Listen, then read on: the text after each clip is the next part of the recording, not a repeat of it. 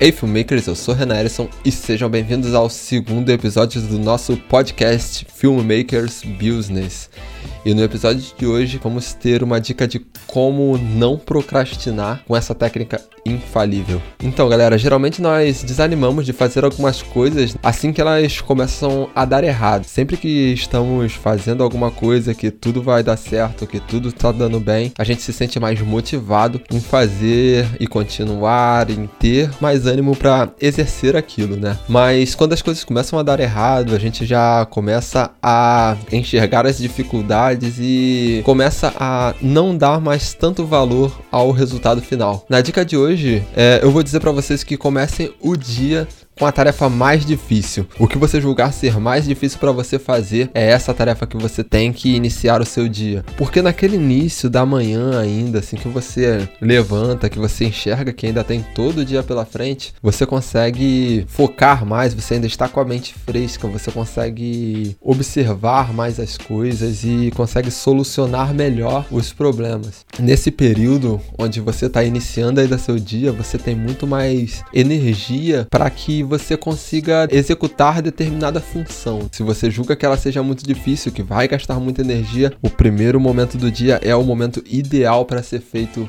esse tipo de tarefa.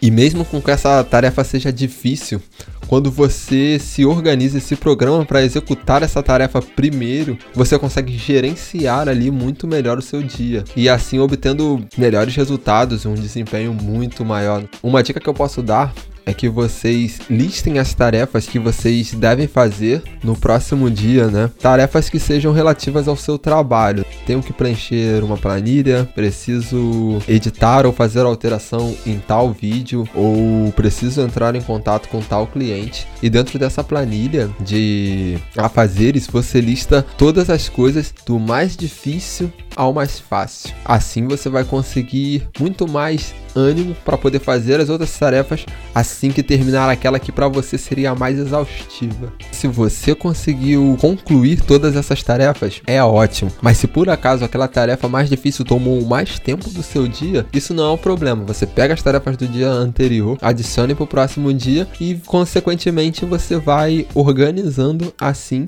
a sua rotina diária das coisas que você tem que fazer. Não se esquecendo que muitas dessas tarefas podem ser aplicadas, como falamos no podcast anterior, sobre multitarefas. Então, uma vez que você consegue organizar essa lista e consegue visualizar ela, você consegue assim determinar tempo e uma dinâmica melhor para executar cada função. Então é isso, pessoal. Essa foi a dica de produtividade de hoje. E se você gostou, não se esquece de compartilhar, não se esquece de divulgar para os amigos. E se você está ouvindo esse podcast depois de ter visto algum post meu no Instagram ou de algum amigo meu, pode me marcar arroba Renan Erison. Nos vemos no próximo episódio e até amanhã.